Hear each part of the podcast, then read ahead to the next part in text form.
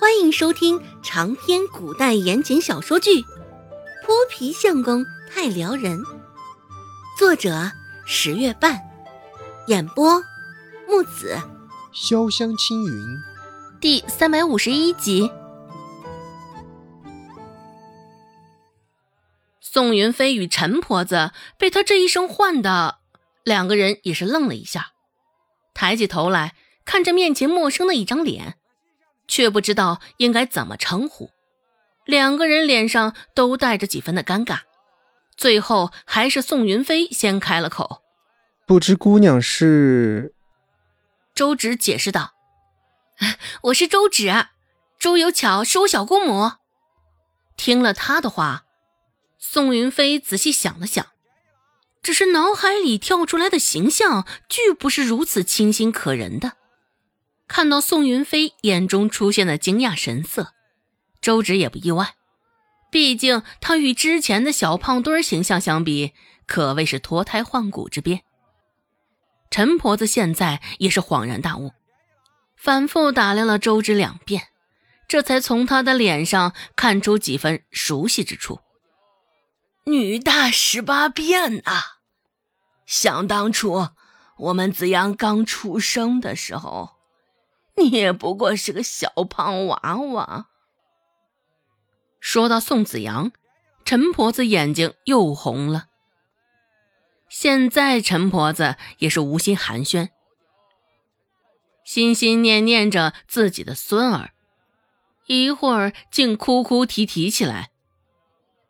周芷皱了皱眉，试探性的问道：“小姑父，这子阳他怎么了？”我看到镇口贴着的告示了，这这是怎么回事啊？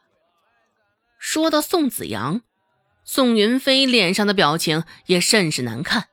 唉，宋云飞叹了口气，说道：“从昨天中午起，我就没有看到他了。子阳不是那种调皮的孩子，从小就懂事的很。我觉得他一定是遭歹人害了。”想到现在子阳的处境，宋云飞就感觉有千斤重的石头压在他心上，沉得快喘不过气来了。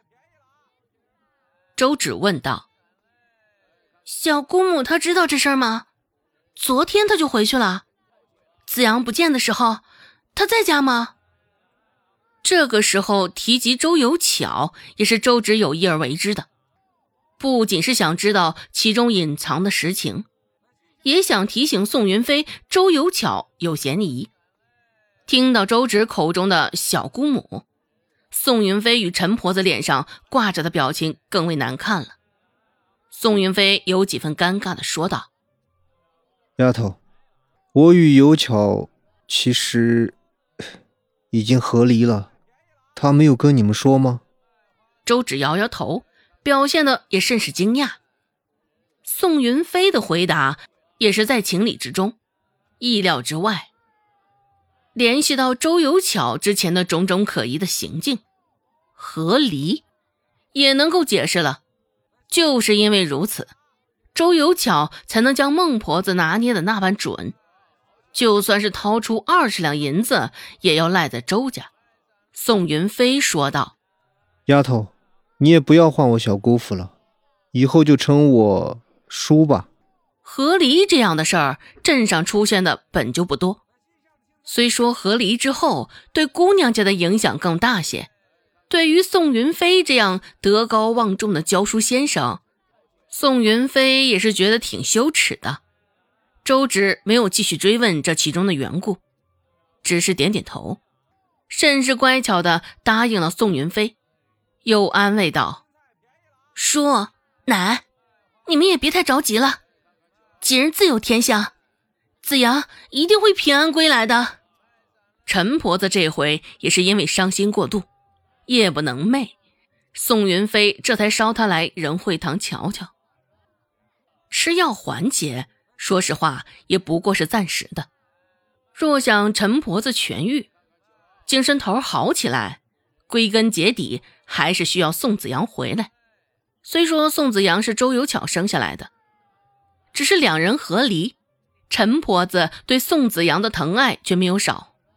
周芷给他把脉的时候，宋云飞一直在打量周芷，已经许多年没见了，眼前的周芷真的是陌生极了。不说长相，就连做事作风都是让人陌生的。宋云飞真心感慨了一句：“你这丫头倒是顶顶有出息的，周家大门里竟是出了一个大夫。”也算是可喜可贺的好事儿。一旁的陈婆子也是点头附和道：“是啊，倒是比你那小姑妈好，没有被你那奶带偏，也是好事一桩啊。”被他们说的，周芷脸上也是微红。也是多亏了小姑。想到宋云飞之前说的话。周芷又很快改了口，继续说道：“叔送我的那几本医书，我才能够学到医术，来仁惠堂当大夫。”陈婆子是因为伤心过度，气机郁结导致的头痛。周芷开了一个疏肝解郁的方子。至于陈婆子的心情能不能完全好起来，这也得看造化的。看宋子阳的造化，也是看周有巧的本性。看看周有巧最后舍得下手不？在替陈婆子抓药的时候，陈婆子又发起呆来了，一双眼睛看着周芷的背影出神，浑浊的眼睛中也渐渐湿润了，染上了泪花。陈婆子口里无意识的喃喃自语道。若子阳在我身边长大，长大后会不会也像周芷这丫头一样出息啊？渐渐的，看着周芷的背影，陈婆子就看出宋子阳的味道。